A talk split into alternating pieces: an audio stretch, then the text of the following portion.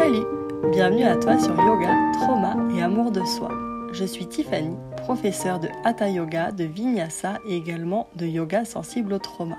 J'ai souhaité créer ce podcast pour te parler spécifiquement du lien entre yoga et traumatisme. Ici, tu apprendras quel impact un événement traumatisant peut avoir sur ton corps, ton cerveau et donc sur ta vie. Je m'exprimerai en solo ou accompagné d'invités, professionnels de santé ou pratiquantes de yoga afin d'enrichir nos échanges et d'en apprendre davantage. Certaines semaines, je te guiderai dans des pratiques audio de yoga afin de te permettre des moments de calme et de détente qui apaiseront ton système nerveux, j'en suis sûre. Alors, si tu as hâte de comprendre comment le yoga peut améliorer ton quotidien, même après avoir vécu une expérience douloureuse, je t'invite à t'abonner au podcast pour ne louper aucun épisode. D'ailleurs, nous nous retrouverons chaque premier et troisième mercredi du mois. Belle écoute Bonjour Aujourd'hui, je te propose un épisode sur la respiration. Et oui, comme je te le disais dans un épisode précédent, la respiration est un des huit piliers du yoga. C'est un des incontournables de la pratique, donc je trouve que c'est vraiment intéressant de mieux comprendre comment on respire et qu'est-ce que la respiration peut venir créer dans notre corps pour s'en servir au mieux sur notre tapis et en dehors. Je réalise cet épisode sur la respiration car c'est une amie, Maëlle, qui me l'a suggéré. Donc si toi aussi tu penses à un sujet que tu aimerais que j'aborde, n'hésite surtout pas à me mettre un commentaire sous l'épisode du podcast ou à m'envoyer un message euh, sur Instagram. Je te mets le lien de mon compte Instagram dans les notes du podcast. Également dans les notes du podcast, aujourd'hui tu trouveras deux musiques euh, que j'apprécie beaucoup, des musiques sur, lesquelles j'aime pratiquer, mais pas forcément. Euh, je te conseille du coup de les écouter si tu en as envie bien sûr. Lorsque tu ne fais pas de yoga sensible au trauma, parce que pour petit rappel, c'est un yoga qui est mieux de faire dans le silence, mais après tout, tu les écoutes quand tu veux. Pour introduire cet épisode sur la respiration, je souhaite te lire un passage du livre Le yoga comme art de soi de Philippe Filio, que j'apprécie beaucoup. Le texte s'appelle Le trésor de la respiration. Et quoi? La respiration un trésor? Cela n'a aucun sens. Nous respirons de la naissance à la mort, sans cesse ni arrêt, sans même y penser. Comment dès lors accorder de la valeur à ce qui est toujours là? Respirer est tellement banal, tellement simple. Et pourtant, si l'on y réfléchit bien, rares sont les moments où nous vivons en pleine conscience de notre souffle. La tête pleine de pensées, nous perdons de vue cette fonction vitale, et sans prendre garde, nous nous éloignons de l'essentiel jusqu'au jour où cela ne va plus. C'est seulement, ce qui est déjà une chance, à l'âge de 33 ans, que j'ai découvert la respiration. Et depuis, je ne cesse de revenir sur cette découverte qui n'en finit plus d'ouvrir en moi de nouveaux horizons. C'est une aventure ordinaire et exceptionnelle qui échappe complètement au raisonnement et au langage. Au sein de l'inspire et de l'expire, il nous faut quitter les mots et se tenir autant que faire se peut au plus près de la seule sensation, rejoindre la vie. Nous sommes toujours attirés à l'extérieur de nous-mêmes, et le monde actuel nous sollicite de toutes parts dans ce sens. Et même seuls, face à nous-mêmes, nous continuons à passer à côté de la sensation présente, plongés dans nos monologues intérieurs, nos souvenirs, nos projets, bref, tout ce magma incohérent, collant, répétitif, qui fait le mental ordinaire. Il faut une véritable conversation de l'esprit pour que l'attention s'en arrange et vienne se porter sur la respiration qui va et vient en permanence dans le corps. Mais si l'on veut bien se retourner en soi-même et se prêter régulièrement à cet exercice, alors, peu à peu, il se passe quelque chose d'étonnant. Oh, rien de spectaculaire, juste l'impression fugace d'être plus que ce que l'on est d'habitude, de découvrir un espace, un soupçonné en soi. Quel espace? Quel espace nous sommes tous? Et dire que nous enfermons nos vies dans des limites si étroites. Quel gâchis.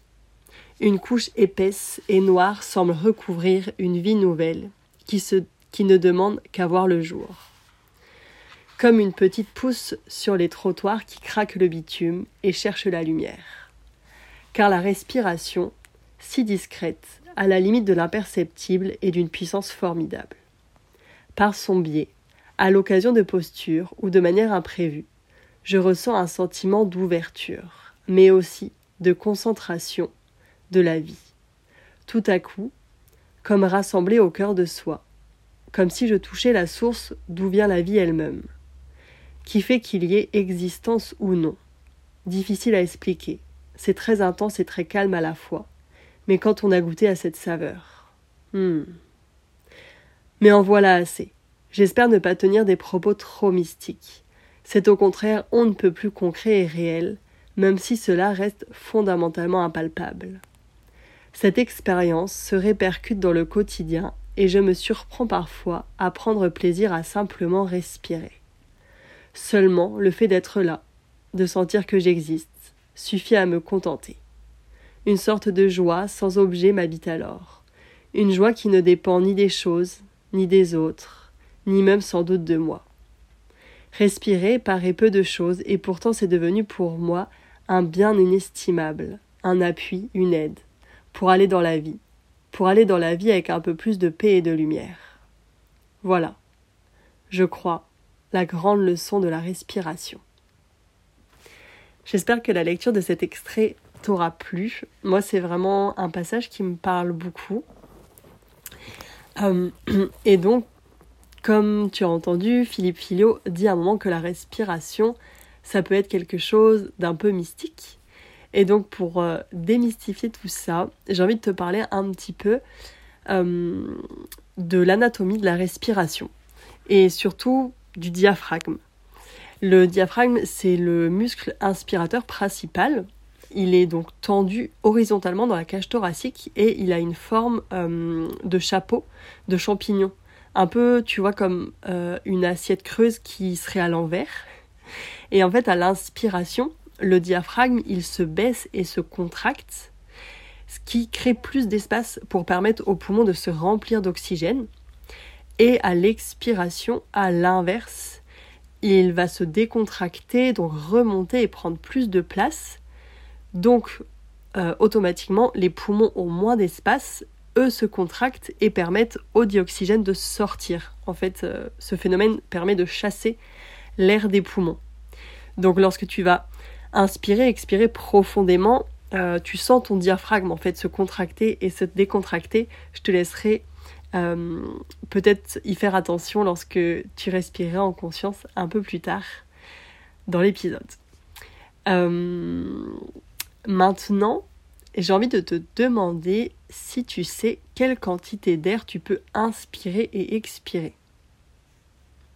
Je te laisse quelques instants pour essayer de, réfléchir à ça. En fait, lorsqu'on respire, euh, voilà, sans, sans forcer, on inspire environ un demi-litre d'air. C'est ce qu'on appelle le volume courant. Et par contre, lorsqu'on va forcer la respiration, c'est-à-dire faire une inspiration prolongée, on peut augmenter d'un litre 5 notre euh, capacité respiratoire. Donc au total, on peut inspirer 2 litres euh, d'oxygène. Et par contre, à l'expiration, on pourra expirer seulement 1 litre 5 maximum parce qu'on garde toujours dans nos poumons un demi-litre d'air. Euh, c'est ce qu'on appelle le volume résiduel. Donc bien sûr, c'est pas la même quantité d'air qui reste dans nos poumons. Hein. L'air est bien renouvelé à chaque inspiration, mais on a toujours ce, un demi, c'est pardon, un demi litre, oui, d'air qui reste dans les poumons tout le temps. Donc, grâce à des exercices de respiration comme on fait beaucoup en yoga, on peut augmenter la capacité pulmonaire. Donc, comme je te l'ai expliqué, passer de environ 1 demi-litre à 2 litres. Euh, et ce travail, ça permet vraiment de faciliter et de renouveler les échanges gazeux entre les poumons, de recharger le sang en oxygène et d'être plus riche pour circuler dans toutes nos cellules. La respiration, euh, c'est elle a vraiment une position en fait particulière d'un point de vue physiologique, puisqu'elle est contrôlée par deux systèmes nerveux qui sont distincts. C'est le système nerveux autonome et le système euh, nerveux somatique. Ce système nerveux autonome, est, euh, c'est le système en fait qui gère les processus physiologiques inconscients. Donc je vais pouvoir respirer toute la journée sans penser au fait que je respire. Et le système nerveux somatique, lui, il correspond euh, en gros au contrôle moteur et à la perception consciente de l'environnement. Donc sa, particularité, c'est euh, vraiment d'être sous notre contrôle volontaire. Donc grâce à lui, je peux respirer de façon consciente. C'est intéressant en fait de prendre conscience de ça car grâce à la respiration consciente, je peux réguler mon système nerveux autonome qui s'occupe de la fonction cardiaque, euh, fonction digestive, du contrôle de la température, des cycles du sommeil et du, système endocrinien aussi, donc de la sécrétion et de la circulation des hormones dans notre corps.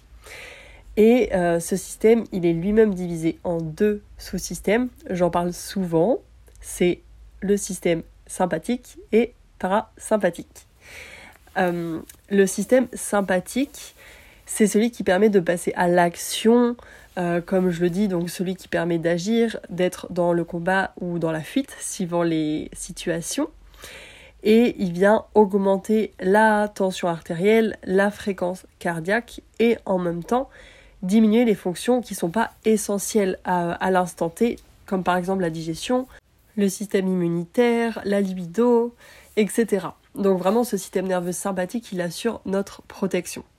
Le système parasympathique, lui, il permet un retour au calme, euh, de diminuer la fréquence cardiaque, il calme la tension artérielle et donc relance les processus euh, qui ont été mis en pause euh, le temps du passage à l'action ou du combat, de la fuite, etc. Donc c'est vraiment ce jeu d'équilibre qui permet de répondre à un moment au stress et après de revenir à un état de calme pour ne pas rester en stress permanent. Le stress, c'est pas forcément une mauvaise chose en soi parce que le cortisol, qui est ce qu'on appelle en général l'hormone du stress, même s'il y a plusieurs hormones qui jouent dans le stress, mais on parle souvent du cortisol, c'est une hormone qui est sécrétée de façon naturelle chaque jour par le corps. Tous les matins, euh, le corps, il sécrète du cortisol pour permettre au corps de se réveiller, de se lever, de se mettre en mouvement. Et progressivement, au cours de la journée, euh, la production va diminuer, diminuer, diminuer pour se retrouver au plus bas le soir et permettre l'endormissement. Donc le stress, c'est pas mauvais. le cortisol est nécessaire à notre bon fonctionnement, mais bien sûr, il ne faut pas que ce soit un stress euh, qui soit tout le temps là, qui soit permanent. Dans le quotidien, on est beaucoup sollicité pour être dans l'action, donc le système sympathique, il est plus sollicité que le parasympathique. Et la respiration et le repos, ça va vraiment permettre de retrouver l'équilibre entre les deux systèmes. Donc c'est ok de chiller lorsqu'on en a besoin, voilà, de se reposer, c'est euh, obligatoire. Donc il n'y a pas d'obligation d'être toujours dans l'action. En plus, lorsqu'on est dans l'action, qu'on est dans le bruit, euh, ça laisse peu de place en fait au silence et à l'écoute des besoins du corps. Pourtant, euh, c'est vraiment essentiel en fait d'écouter son corps. Et euh, Steve Abes et Sophie Standing le disent dans, dans la BD le trauma quelque chose étrange je cite pour guérir d'un trauma il s'agit de renouer avec le corps. Lors d'un événement traumatique les zones primitives du cerveau modifient la façon dont le corps fonctionne en prêtant attention aux sensations dans le corps et en apprenant à nous autoréguler nous pouvons réinitialiser le cerveau voilà, fin de la citation. Donc le bilan, c'est vraiment prends du temps pour toi, repose-toi, écoute ton corps et respire en conscience. Dans le yoga sensible au trauma, on va vraiment euh, apprendre à s'auto-réguler. Donc euh, voilà, c'est pour ça que le yoga sensible au trauma est aussi bon dans la prise en charge des traumas. D'ailleurs, par rapport à la respiration, euh, c'est quelque chose qui n'est pas forcément facile comme le dit Philippe Filio, c'est quelque chose de très banal, euh, mais pourtant qui n'est pas forcément facile. Donc en soi, on respire tout le temps, on est d'accord sur ça, mais travailler sa respiration, s'en servir pour gagner en énergie ou euh, pour retrouver un peu plus de calme, c'est pas forcément évident. On n'apprend pas à le faire, sauf si tu as peut-être pratiqué un sport ou une activité qui, dans laquelle tu as appris à le faire. Mais en tout cas, à l'école, on n'apprend pas trop à faire ça. jusqu'à aujourd'hui. J'espère peut-être que maintenant il y aura plus de méditation, de respiration et de yoga à l'école dès la maternelle, mais bon, c'est un autre sujet. Donc respirer, c'est quelque chose qui peut être inconfortable euh, si tu n'as pas l'habitude de pratiquer des exercices de respiration ou si peut-être tu as vécu un événement dans lequel euh, ta respiration a pu être bloquée, ou par exemple, euh, s'il y a des personnes qui ont vécu un accident de voiture, qui se sont retrouvées immobilisées, euh, qui n'ont pas pu respirer comme il, le, et elle le souhaitaient, du coup la respiration, elle va être moins aisée. Donc dans n'importe quel autre événement, ça peut être aussi suite à la naissance. La naissance, c'est le premier événement que le bébé vit qui peut être traumatisant. Donc c'est pas forcément le cas. Hein je vous rassure. Mais euh, à la naissance, on peut euh, se retrouver bloqué, euh, ne pas, enfin, le bébé peut ne pas réussir à sortir, il peut manquer d'oxygène, etc. Donc c'est vraiment des choses qui restent, qui restent dans le corps en fait, qui restent bloquées dans le corps et les cellules s'en rappellent. On a vraiment une mémoire cellulaire. Donc si pour toi aujourd'hui venir travailler ta respiration, ça te provoque du mal-être et de l'inconfort, c'est ok. Euh, vraiment, je te conseille, si tu peux, d'y aller progressivement, vraiment sans te mettre la pression. L'intérêt, c'est de retrouver petit à petit du plaisir à respirer euh, et du confort. Si aujourd'hui tu as envie de faire un petit exercice de respiration avec moi, je te propose qu'on parte ensemble sur 10 cycles de respiration, c'est-à-dire donc 10 inspire, 10 expire. On va inspirer pendant environ 4 secondes, mais euh, voilà, tout au long, je te dis guiderai, donc t'as pas besoin de compter.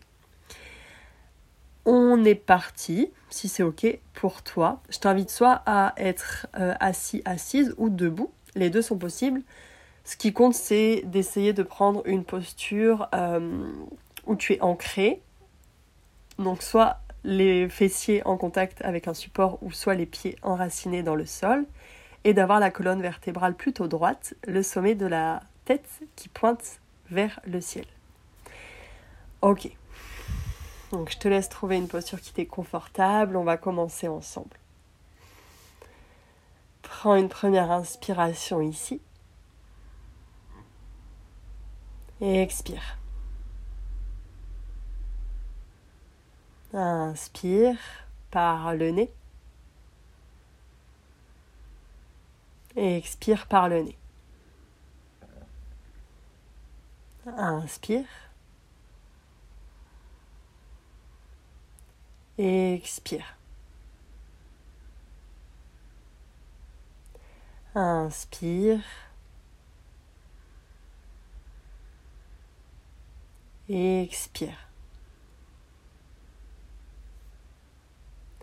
Inspire, ta colonne vertébrale est toujours droite. Et expire, peut-être relâche tes épaules un peu plus. Inspire. Et expire. Encore quatre cycles. Inspire ici. Et expire. Inspire. Expire, tu peux relâcher les traits sur ton visage, relâcher ta mâchoire. Inspire. Expire. une dernière fois ensemble, inspire. Expire. Et à nouveau, retrouve une respiration à ton rythme. Je te laisse quelques, instants observer si cette respiration elle est venue créer quelque chose de particulier chez toi, peut-être une sensation particulière ou pas. On a fait seulement 10 euh, cycles, donc c'est assez peu. Peut-être que tu aurais besoin de faire plus, ou peut-être que pour toi c'était déjà largement suffisant. Donc l'épisode va toucher à sa fin dans quelques instants. S'il te reste quelques minutes, si tu as envie et le temps de continuer à prendre quelques respirations en conscience, euh, c'est le bienvenu. Donc voilà, je te laisse observer comment est-ce que tu te sens maintenant. Qu'est-ce que la respiration est venue provoquer chez toi Et si tu réalises cet exercice de façon quotidienne ou assez régulière, tu verras rapidement que ça vient apaiser le système nerveux et ça permet aussi une plus grande concentration. Comme d'habitude, euh, si le cœur t'en dit, tu peux me laisser un commentaire ou des étoiles sur la plateforme que tu utilises pour m'écouter. Je serai vraiment heureuse de te lire ou de voir les étoiles que tu as laissées et ça permettra à Yoga Trauma et Amour de Soi de se faire connaître et je l'espère d'être utile à plus de personnes. Je t'envoie tout mon amour et je te dis à bientôt